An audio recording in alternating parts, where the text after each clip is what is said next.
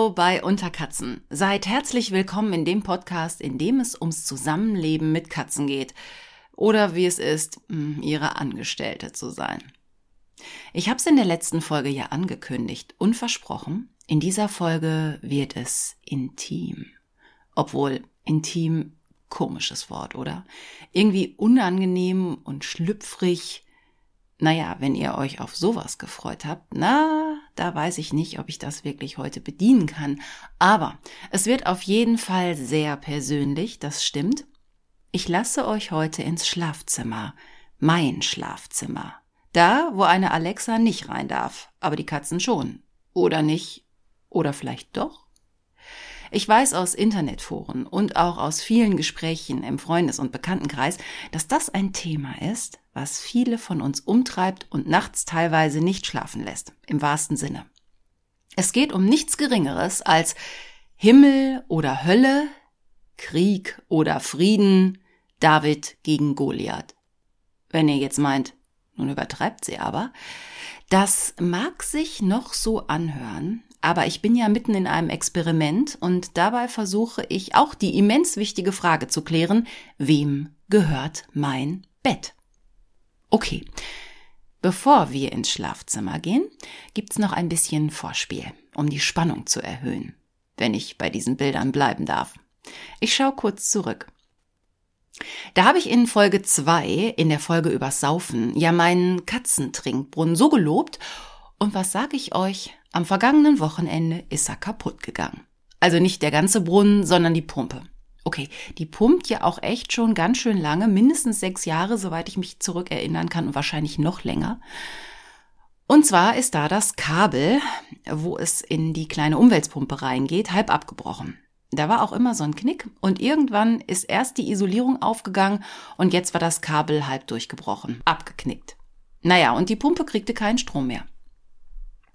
Dann habe ich auf der Internetseite vom Hersteller oder Vertreiber Lucky Kitty geschaut und tatsächlich, ich hatte das richtig in Erinnerung, von dem Brunnen kann man alles einzeln nachbestellen. Die Ober- und die Unterschale, die sind ja aus Keramik, falls das Ding mal runterfällt. Und auch die Schläuche, wenn die zu eklig werden. Und auch die Pumpe selbst. Zum Vergleich habe ich dann natürlich auch bei Amazon geschaut. Ja, genau, ob es die da nicht vielleicht billiger gibt. Ja und nein. Die gibt's da billiger, aber ohne Netzteil. Hm. Bei meiner kaputten Pumpe war der Stecker schon mit dran. Naja, und dann habe ich hin und her kombiniert. Da gab's auch so billige Umweltpumpen fürs Aquarium. Ich habe sogar kurz überlegt, ob ich nicht so ein ähnliches Netzteil hier irgendwo noch rumfliegen habe und sogar, ob ich es schaffe, das kaputte Kabel eventuell selbst auszutauschen. Ah, manchmal habe ich so MacGyver-Anwandlungen. Aber dann sah ich mich, Fluse und Fredo mit Stromschlag tot vorm Katzenbrunnen liegen, oder in meiner Fantasie fackelte das Haus ab und im Polizeibericht hieß es dann Brandursache technischer Defekt. Okay, also das habe ich alles verworfen. Und hab dann doch die Pumpe bei Lucky Kitty bestellt mit Netzteil. Kostet 16,90 Euro. Aber da kommen ja noch Versandkosten drauf, 4,95 Euro. Allerdings entfallen die bei einem Bestellwert von 50 Euro. So. Da war mein Ehrgeiz gefragt oder, naja, ehrlich gesagt, meine geizige Ader hat gepulst. Ich muss das hier mal ganz beschämt zugeben. Ich habe dann etwa eine halbe Stunde rumprobiert, was ich noch alles bestellen kann, um auf 50 Euro zu kommen. Jetzt haben die nicht so viele Sachen zum Bestellen auf ihrer Internetseite. Naja, jedenfalls hatte ich dann nach einer halben Stunde Sachen im Wert von 65 Euro in meinem Warenkorb und somit 5 Euro Versand gespart. Ja, ich weiß, wie bekloppt sich das jetzt anhört. Es ist mir auch selbst in der Situation aufgefallen. Für 65 Euro krieg ich einen komplett neuen Trinkbrunnen. Plus ein Beutel Spezialkatzenstreu obendrauf. Ich hatte ja auch kurz überlegt, einen ganz neuen Trinkbrunnen zu kaufen. Jetzt, wo der alte kaputt war, hatte ich ja einen Vorwand, was Neues zu shoppen. Es fehlt einem doch langsam echt, oder? Aber nach dem Check der verschiedenen Testberichte habe ich gemerkt, dass meiner doch weiterhin gut ist und mir wirklich ja lange gute Dienste geleistet hat. Also don't change the winning team. Hey, ich will ja auch ein bisschen nachhaltig sein. Und besser geht's ja eigentlich nicht. Also einfach nur die Pumpe mit Netzteil zu bestellen. Also, Warenkorb ausgeleert und das Ganze von vorne. Ich muss dazu sagen, dass ich meine Zeit nicht immer so verplempere, aber manchmal, da packt's mich doch, dass ich denke, ah, das gibt's auch irgendwo besser oder billiger oder vielleicht schneller. Und solche Gedanken machen mich dann ganz kirre. Also, ihr merkt aber, auf eine gewisse Art war ich tapfer. Ich glaube auch, hm, dass ich mich an diesem Vormittag dieser Ablenkung so hoffnungslos hingegeben habe, weil ich eigentlich mit Hausputz und Flurwoche dran war. Langweilig. Da schlägt die Prokrastination schon mal gerne mit voller Wucht zu. Hinter diesem Wort versteckt sich die beliebte und verbreitete Verschieberitis. Das kennt ihr doch sicher alle. Und ich habe das auch immer mal wieder, in letzter Zeit aber weniger zum Glück. Im Studium war das mega schlimm. Wenn ich da eine Hausarbeit schreiben musste, hatte ich immer ein Klo und ein Badezimmer, in dem man vom Boden essen konnte, weil ich lieber da rumgeschrubbt habe, als mich an den Schreibtisch zu setzen. Während meiner Magisterarbeit fand ich es sogar existenziell wichtiger, halb heruntergebrannte Teelichter mit neuen Dochten aus Wolle zu versehen. Macht das nicht das ist eine echte Schweinerei. Es funktioniert auch nicht wirklich. Also die Teelichter brannten nicht mal oder nicht lange und was Sinnloseres habe ich danach auch nicht mehr gemacht. Ich bin aber auf eure Geschichten gespannt. Das kann doch sicher einer von euch noch locker toppen, oder? Was habt ihr schon gemacht, um was anderes aufzuschieben? Schreibt es mir. Naja, das Ende vom Lied war, dass die Pumpe rasch mit der Post ankam, genauso wie die alte aussah und auch funktionierte und jetzt ein rundes statt ein flaches Kabel hat, das irgendwie auch viel besser passt. Ich habe den Brunnen gestern in Betrieb genommen und voila, alles super. Und nachhaltig. Und naja, ich find's gut. Normalerweise, wenn ein kleines Teil an irgendwas kaputt ist, braucht man gleich alles neu. Das ist hier anders. Und Lieferkosten, hey, da hängen ja auch Arbeitsplätze dran. Also, so what? Aber interessant finde ich schon, dass die Pumpe gerade jetzt den Geist aufgegeben hat, wo ich erst kurz vorher davon erzählt habe. Zufall? Oder Murphys Gesetz? Da bin ich ja ein bisschen abergläubisch. Besser nix beschreien. So, das war der Nachtrag zur zweiten Folge. Richtig viel Resonanz eurerseits gab's auf die dritte Episode, die Klo-Folge. Ja, da habe ich einen Nerv getroffen beim Personal. Jenny und ihr Mann wollten nach den Tipps zur Zweckentfremdung von Katzenstreu gleich einen Sack ins Auto stellen, falls man sich mal festfährt. Als ich diesen Tipp von mir gegeben habe, war das echt noch sehr theoretisch. Da war es draußen nasskalt bei 5 Grad plus. Mittlerweile hat sich da ja einiges geändert. Auch ich habe mich auf meinem Garagenhof am Wochenende so festgefahren, dass ich mich mit den Händen ausgraben musste, um wenigstens zurück in meine Parkbox zu kommen. Als ich dann später mein Auto richtig ausgegraben habe, weil ich ja wegfahren wollte, dachte ich auch selbst an diesen grandiosen Tipp. Katzenstreu auf Schnee und Eis und schon haste Grip. Ja, dachte ich. Und hab dann eine halbe Stunde vergeblich nach dem alten Sack Katzenstreu im Keller gesucht. Weg! Natürlich. Aber vielleicht konntet ihr ja was damit anfangen. Die äußeren Gegebenheiten zum Testen sind auf jeden Fall mal da. Außerdem hat Jenny das Klo mit Loch auch schon mal getestet. Gleiches Ergebnis übrigens wie bei Fluse und bei Fredo. Da gehen wir nicht rein. Sie träumt auch von Katzen auf dem menschlichen Klo. Na, träumen ist ja erlaubt, liebe Jenny. Und dabei können wir dann den Hundebesitzern zugucken, die bei Wind und Wetter mit ihrem Haustier raus müssen und trösten uns damit. Aber die werden ja aktuell vom Kacketütchen in der Jackentasche eventuell ein bisschen gewärmt bei den Minusgraden. Äh, Martina erwähnte in ihrem Post übrigens noch, dass es manchmal nicht nur das normale Geschippe im Katzenklo gibt, sondern auch die gezielte Suche. Das musste ich zum Glück noch nicht machen. Ihre Katze hatte mal was Scharfkantiges verschluckt oder es bestand jedenfalls der Verdacht. Und da musste sie tagelang das Klo ganz genau untersuchen und schauen, ob das Corpus Delicti nicht wieder ans Tageslicht gekommen ist. Zum Glück in Zeiten wie diesen haben wir doch alle wenigstens einen großen Vorrat an Gummieinweghandschuhen und Desinfektionsmittel. Aber dass die Tiere Dinge fressen, die ihnen nicht bekommen und die auch so gar nicht zum Fressen geeignet sind, kann ich mit einer Geschichte unterstreichen, die allerdings schon sehr, sehr lange her ist. Mein erster Kater Moritz, ein dicker schwarz-weißer Bauernhofkater und meine erste große Katzenliebe. Ihr merkt, worauf ich stehe, oder? Jedenfalls, Moritz war eine Zeit lang ganz scharf auf meine Gummispinne. Die gab's, als ich ein Kind war. Das waren Spinnen aus Gummi, die konnte man an die Wand werfen und dann krabbelten die die Wand runter. Eigentlich auch eklig. Aber das war in meiner Grundschulzeit mal das Ding. Ich hatte eine gelbe Spinne und die fand Moritz super. Wenn sie an der Wand runtergeklettert war, war er immer total aufgeregt und hat versucht, sie zu fangen. Ich konnte sie ihm eigentlich immer rechtzeitig wegnehmen, aber einmal war sie plötzlich weg. Spurlos verschwunden. Und die war jetzt nicht so klein. Tage später ist komisches gelbes Zeug im Katzenklo aufgetaucht und da war klar, Moritz hatte das eklige Gummiteil gefressen. Hat ihm zum Glück nicht geschadet, aber scheinbar vorher geschmeckt, sonst hätte er sie ja nicht gefressen. Heike B. aus F hat mir bei Insta geschrieben, dass ihre Katzen es auch exzellent beherrschen, Katzenstreu aus einem Klo mit Deckel in der gesamten Umgebung zu verteilen. Heike berichtet auch, dass die Vorbesitzerin ihrer Katzen die Tiere ansonsten sehr gut erzogen hat. Sie sind lieb, verschmust, entspannt, machen nichts kaputt und respektieren Tabuzonen. Hm. Ja, jetzt bin ich neidisch und frage mich, ob du vielleicht nicht Hunde hast, Heike. Nein, Quatsch.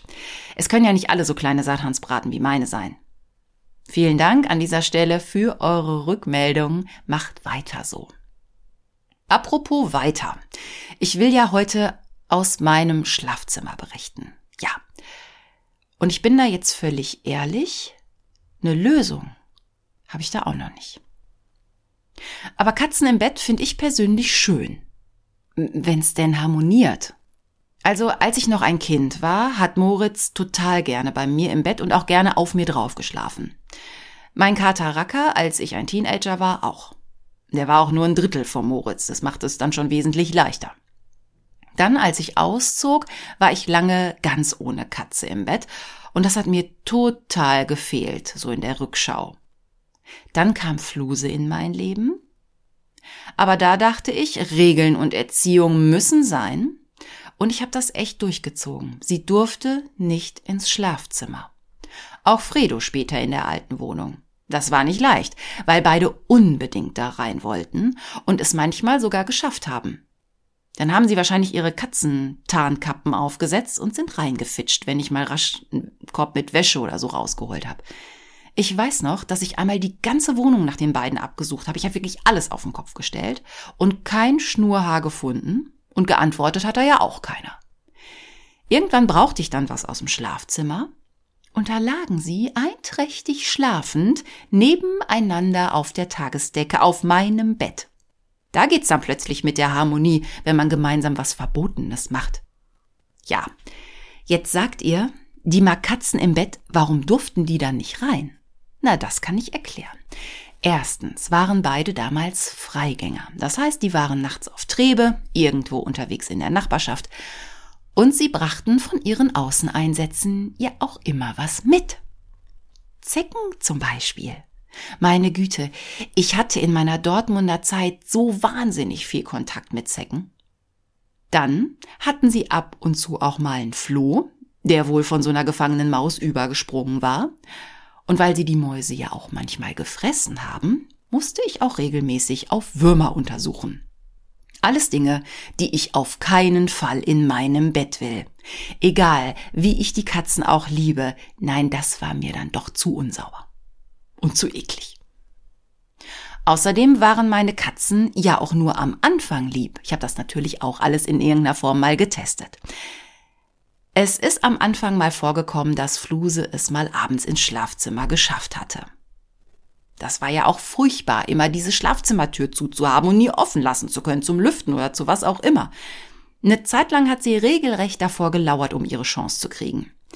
Also hat sie es manchmal, natürlich statistisch, auch geschafft. Und dann war es am Anfang auch immer ganz wunderbar. Sie ist dann ans Fußende gehüpft und ist unter die Decke gekrochen und hat sich in meinen Kniekehlen zusammengerollt und ist dann laut schnurrend eingeschlafen. Das ist so süß. Okay, vorher hat sie immer noch ihre Krallen ins Laken und in meine Beine gekrallt und den Milchtritt gemacht. Nicht so angenehm für die zarte Haut an den Beinen und auch schlecht für meine Spannbettlaken. Die meisten hatten dann immer an den gleichen Stellen Löcher. Aber, naja, ne, Schwund und so kennt ihr ja auch. Es war ja warm und kuschelig und süß. Ja, äh, bis Luzifers Katze nachts wach wurde und Langeweile hatte. Dann ist sie maunzend durchs Bett geturnt, hat mir das Gesicht abgeschnuppert und mir ihren Mundgeruch entgegenmiaut, ist auf den Nachttisch gesprungen und hat Handy, Brille und was da sonst noch so rumlag, runtergeschubst. Dann weiter zur Kommode. Da hatte ich in verschiedenen Schälchen Ketten, Ringe, Ohrringe. Die wurden dann auch einzeln runterbefördert. Am Schluss immer meine Schale mit den Ohrringen. Klunk. Und die haben sich dann im ganzen Schlafzimmer verteilt. Das war anstrengend. Und wenn ich sie rausschmeißen wollte, ist sie unters Bett verschwunden und da hatte sie eine Stelle in der Zimmerecke unterm Bett, wo sie dann anfing, an der Tapete zu kratzen. Oh, da kam ich dann auch nicht dran, da stand ja das Bett. Auch wenn ich Unterschiebkisten drunter hatte, sechs Stück, ist es ihr immer gelungen, blitzschnell wie ein Aal in diese Ecke sich reinzuquetschen und die Krallen auszufahren und zu kratzen. Da ist man dann richtig wach. Ich habe es meistens geschafft, sie mit Katzenmilch aus dem Schlafzimmer zu locken. Toll, nachts um Viertel nach zwei. Außerdem soll ja auch die Milch keine Belohnung für Quatsch machen im Schlafzimmer sein. Also, Schlafzimmer war in der alten Wohnung tabu und das habe ich auch meistens gut hingekriegt, irgendwie, aber da waren sie ja auch Freigänger. So, dann bin ich umgezogen. Während des Umzugs und auch einige Zeit danach waren die Katzen bei meiner Mutter. Ich genoss in der neuen Wohnung, das muss ich ja zu meiner Schande gestehen, dass ich alle Türen offen lassen konnte. Aber, das hatte ich mir auch fest vorgenommen, die Wohnung ist wirklich groß, Sie dürfen in alle Räume, aber das Schlafzimmer gehört mir. Ich brauche einen Raum, in dem keine Katzenhaare überall sind, äh, naja, oder wenigstens weniger Haare? Das haben wir acht Monate so durchgezogen. Ich habe alleine geschlafen. Das tat mir zwar manchmal auch leid, aber es war das Beste so. Allerdings merkten Fluse und Fredo natürlich auch, dass es da einen Raum gab, in den sie nicht rein durften, und der war wahnsinnig interessant. Besonders in meinem ersten Sommer war es schon recht schwierig. Mein Schlafzimmer ist unter einer Schräge unterm Dach, da wird's im Sommer mörderheiß. Ich habe Velux-Fenster. Wer weiß, wie aufreißen geht also nicht. Aber Durchzug wegen zur Tür geht halt auch nicht. Naja, viel schlimmer war aber, dass Fredo und Fluse beschlossen haben, dass sie da rein wollten. Zum Glück kann keiner von den beiden Türen öffnen. Mein Kataraka konnte das damals. Deshalb waren in der Wohnung meiner Eltern alle Klinken umgedreht, damit er sie nicht öffnen konnte. Meine Zimmertür habe ich samstags nachts immer abgeschlossen. Da ließ sich die Klinke nicht anders montieren und ich wollte meine Ruhe haben und ausschlafen, wenn ich von der Party kam. Aber Raka wollte, wenn er mich nachts gehört hat, oder spätestens am Morgen rein zu mir. Und so sprang der immer und immer wieder an der Klinke hoch, war ja abgeschlossen, Tür ging also nicht auf, das Geräusch habe ich heute noch im Ohr. Naja, das können meine also zum Glück nicht, aber die können anders Terror machen. Da wurde dann gemaunzt, und was mich ja rasend macht, am Türrahmen und an der Tapete im Flur gekratzt. Da gehe ich echt steil. Die Tapete im Flur meiner alten Wohnung war auch ziemlich ramponiert und da hatte ich auch eine Wendeltreppe. Das ist ein Albtraum zum Tapezieren. Ich glaube, Fluse hat das ganz genau gewusst. Ich weiß auch übrigens, wie Türzagen aussehen, wenn Katzenkrallen sie dauerhaft bearbeiten. Die gehen echt in Splitter. Naja, jedenfalls nahm der Terror auf der anderen Seite der Tür zu. Meine Maßnahme war erstmal laut rufen und erschrecken. Ich bin also laut bollern zur Tür getrampelt und habe sie verscheucht. Nachts um halb drei. Erfolg mäßig. Nach zehn Minuten ging's spätestens weiter. Dann bin ich laut bollernd zur Tür und hatte eine Blumenwasserspritze dabei. Da habe ich schon die ein oder andere Katze nass gemacht. Doch der Feind lernt ja. Irgendwann war es so, dass, wenn ich laut wie ein Bär, der wütend aus dem Winterschlaf geweckt wird, zur Tür trampelte und sie aufriss und dann keiner mehr im Flur war. Dann habe ich mich angeschlichen mit der Spritze im Anschlag und dann ruckartig die Tür aufgerissen. Auch das hatte zur Folge, dass es irgendwann so war, dass ich immer in einen leeren Flur geguckt habe. Einer war schnell ins Büro gefitscht und ein anderer ins Bad. So, diese Spielchen machen nachts vor allem eins. Wach! Dann habe ich angefangen, die Katzen nachts ein bisschen zu füttern. Das klappte einige Zeit recht gut. Ich habe nicht mehr geschimpft, wurde gar nicht mehr richtig wach und bin im Halbschlafmodus in die Küche, hab beiden einen kleinen Nachtsnack gegeben und bin wieder ins Bett. Da war eine Zeit lang Ruhe. Doch dann kam der September. Es war ein September, in dem ich extrem viel gearbeitet habe. Ich mache ja oft Frühdienst, das heißt um drei Uhr aufstehen und um vier Uhr losfahren. Oft hatte ich dann nachmittags auch noch Termine und manchmal auch Dienste, die dann zwar später anfingen, aber bis in den Abend gingen. Da war es dann also so, dass die Katzen mich morgens kurz sahen, wenn ich aus diesem ominösen Schlafzimmer rauskam und ihnen was zu fressen gab, und dann war ich auch schon weg. Dann war ich den Tag über gar nicht da, kam abends müde heim, gab ihnen was zu fressen und verschwand schon wieder hinter der Tür in diesen mysteriösen Raum. Die haben mich wirklich kaum noch gesehen. Und in dem September sind die beiden in den Nächten vor meiner Schlafzimmertür amok gelaufen. Ende September habe ich dann kapituliert und gesagt, okay, ich mach die Tür auf, kommt rein. Das war wunderbar. Die beiden waren so glücklich, dass sie bei mir oder vielleicht auch im Bett und in diesem Geheimnis umwaberten Raum sein durften, dass am Anfang alles super war. Jeder von uns dreien hat sich hingelegt, eingeschlafen, fertig. Da könnte die Geschichte eigentlich zu Ende sein, da hat sie ja ihr Happy End. Ja, im Kino und im Fernseh-Vorabendprogramm vielleicht. In der Realität sieht das leider anders aus. Erstmal rückten mir beide plötzlich irgendwann extrem auf die Pelle. Fredo liegt gerne am Bauch, so auf Taillenhöhe, Fluse mehr so knieabwärts. Gerne auch zwischen meinen Knien und dann bin ich wie gekreuzigt. Ich kann mich nicht umdrehen oder sonst irgendwie bewegen. Manchmal liegt Fluse auch gerne auf meinem Bauch oder, wenn ich auf der Seite schlafe, auf meiner Hüfte. Da schläft bei mir sofort alles ein. Dann kommt dazu, das muss ich ja auch immer wieder erwähnen, falls ihr es vergessen habt. Fluse und Fredo mögen sich ja nicht, also sie hasst ihn. Das ist im Bett leider scheiße. Manchmal wird er nachts wach und kriegt spontan Langeweile. Dann geht er zu ihr hin, setzt sich, und starrt sie an. Wenn sie davon nicht aufwacht, haut oder stupst er sie. Dann wird sie wach, faucht, knurrt und haut um sich und er haut auch. Und das in meinem Bett, mit mir mittendrin und mitten in der Nacht, dann bin ich wach.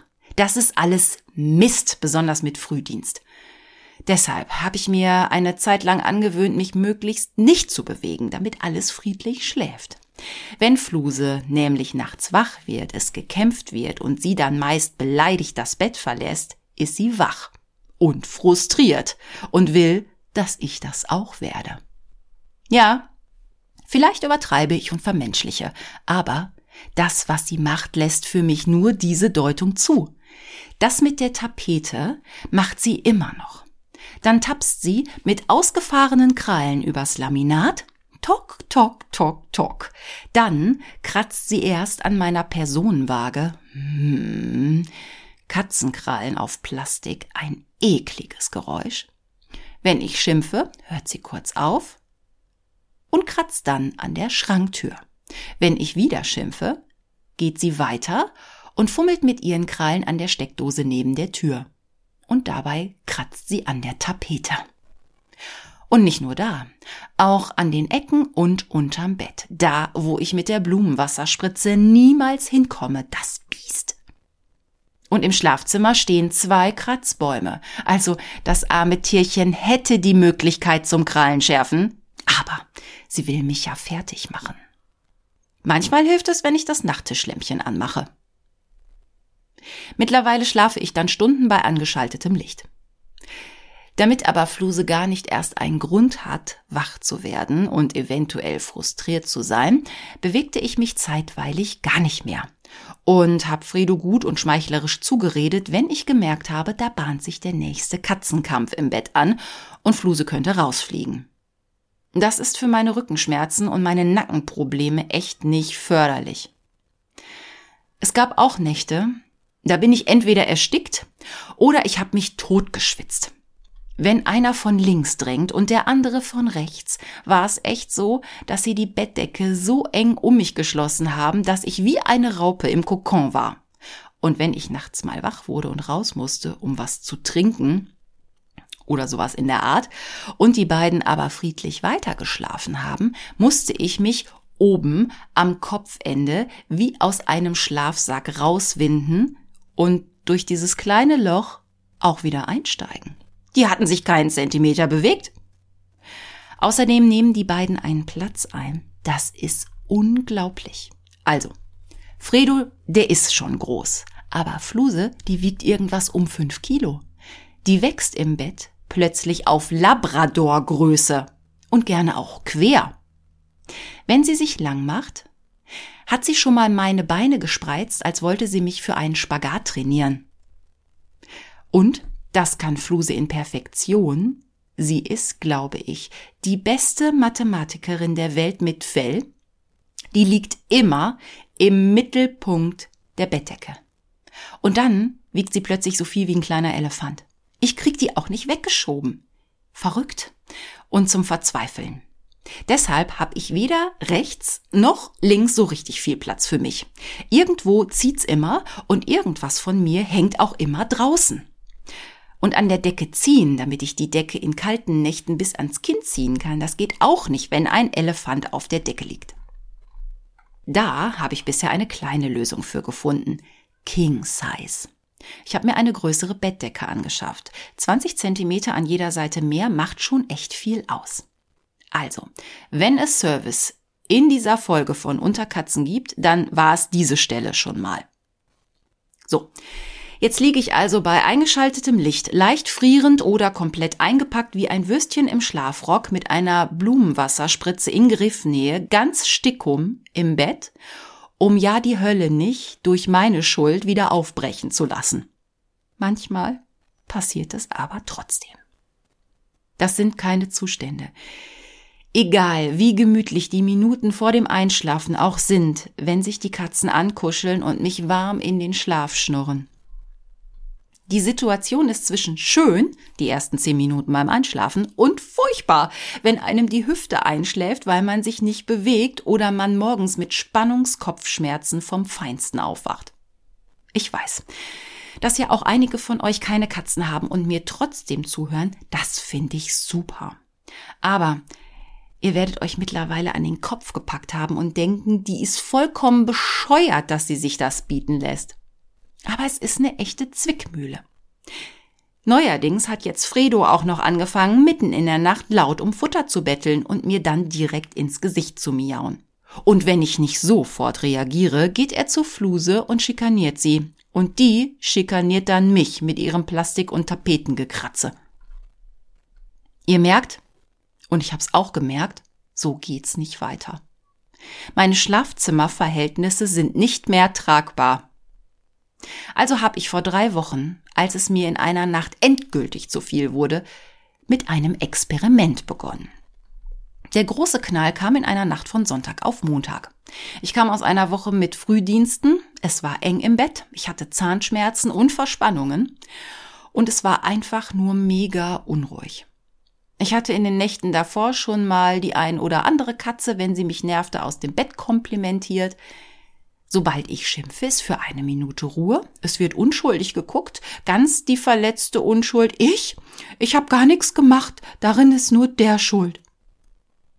So gegen halb vier ging wieder ein Streit der Katzen in meinem Bett los, mit Gehaue und Gezeter. Ich schmiss sie aus dem Bett und der Kampf ging bollernd und mit großem Getöse unterm Bett weiter. Da wurde es mir echt zu viel. Ich bin wütend aufgestanden, die Katzen dachten, oh toll, frühes Frühstück und kamen schon mal unter dem Bett hervor. Da habe ich sie rausgeschmissen und die Schlafzimmertür zugemacht. Und dann habe ich mich allein wieder hingelegt.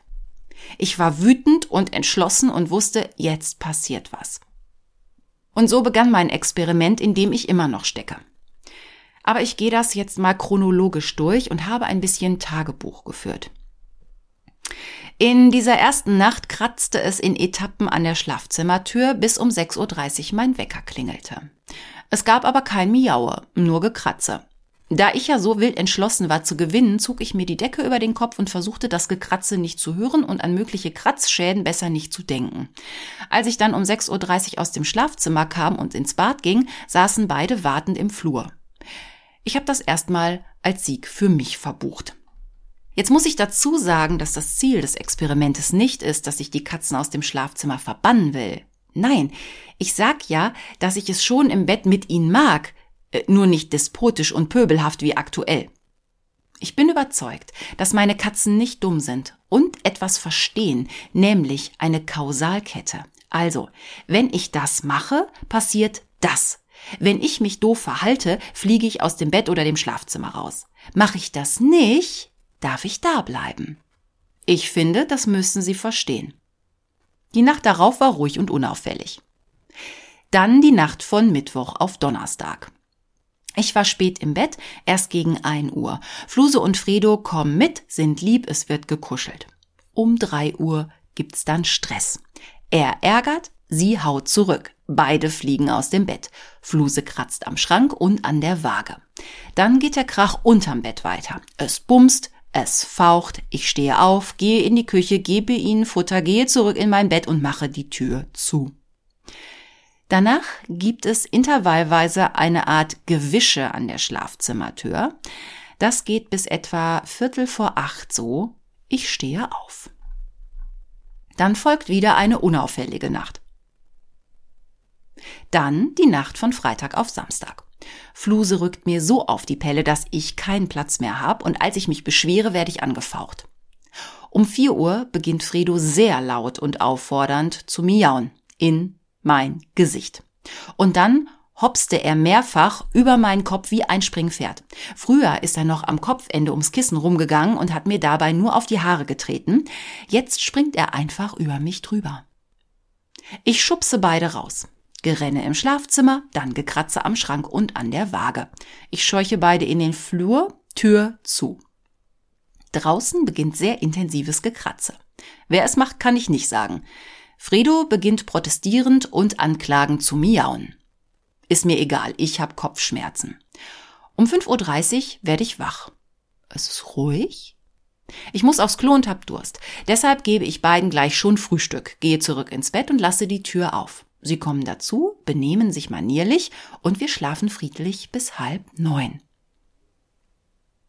Dann ist es wieder eine Nacht okay. Und es kommt die Nacht von Sonntag auf Montag und ich habe wieder Frühdienst. Es gibt Miauen und Gefauche und ich habe keinen Platz im eigenen Bett. Um 1.30 Uhr reicht's mir. Ich gebe ihnen eine Kleinigkeit zu fressen und schließe die Tür hinter mir. Es ist ruhig. Bis 3.15 Uhr, als mein Wecker mich weckt. Lustigerweise kommt dann wieder eine unauffällige Nacht. Dann die Nacht von Dienstag auf Mittwoch. Es ist eine mittelanstrengende Nacht. Um ein Uhr stehe ich auf, gebe etwas Futter, mache die Tür hinter mir zu und es ist okay. Das nächste, was mich weckt, ist der Wecker. Allerdings macht Fredo, während ich mich für die Arbeit fertig mache, voll die Show und will schon wieder Futter. Na ja.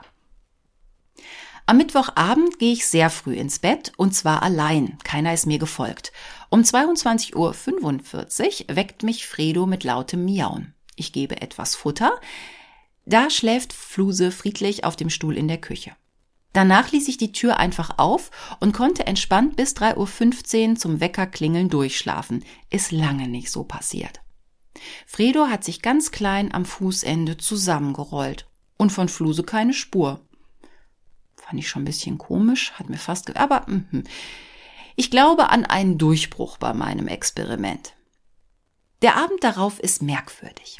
Da ist Fluse nämlich, als ich wieder früh ins Bett gehe, mega aggressiv. Das hat sie früher öfter gemacht, als sie nicht ins Schlafzimmer durfte, also in der alten Wohnung. Da hat sie dann denjenigen, der durch die Tür gegangen ist oder hindurchgehen wollte, den hat sie angegriffen, indem sie seine Füße attackiert hat. Das hat sie mit mir an dem Abend auch gemacht. Und komisch, kurz vorher gab's Futter und ein bisschen Katzenmilch als Absacker für sie. Also Hunger kann's nicht gewesen sein. Sie griff mich unten im Flur an und verfolgte mich die Treppe hoch und stürzte sich auch im Schlafzimmer immer wieder auf meine Füße. Ich habe sie ein paar Mal richtig mit der Blumenspritze nass gemacht, aber die war voll im Tunnel. Als ich im Bett lag, war es dann okay.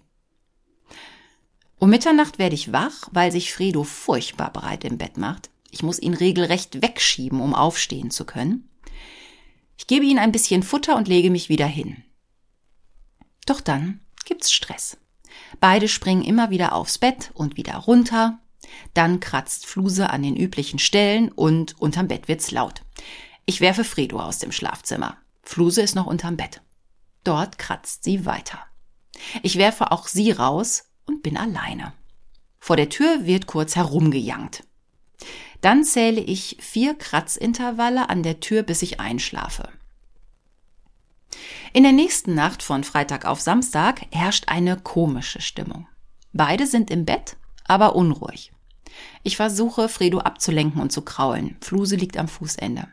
Aber Fredo geht immer wieder zu ihr hin, guckt sie provozierend an, sie faucht und regt sich auf. Gut zureden und kraulen verfehlen ihre Wirkung bei ihm. Ich verweise ihn dreimal des Bettes. Vielleicht ist ja auch Eifersucht im Spiel, keine Ahnung.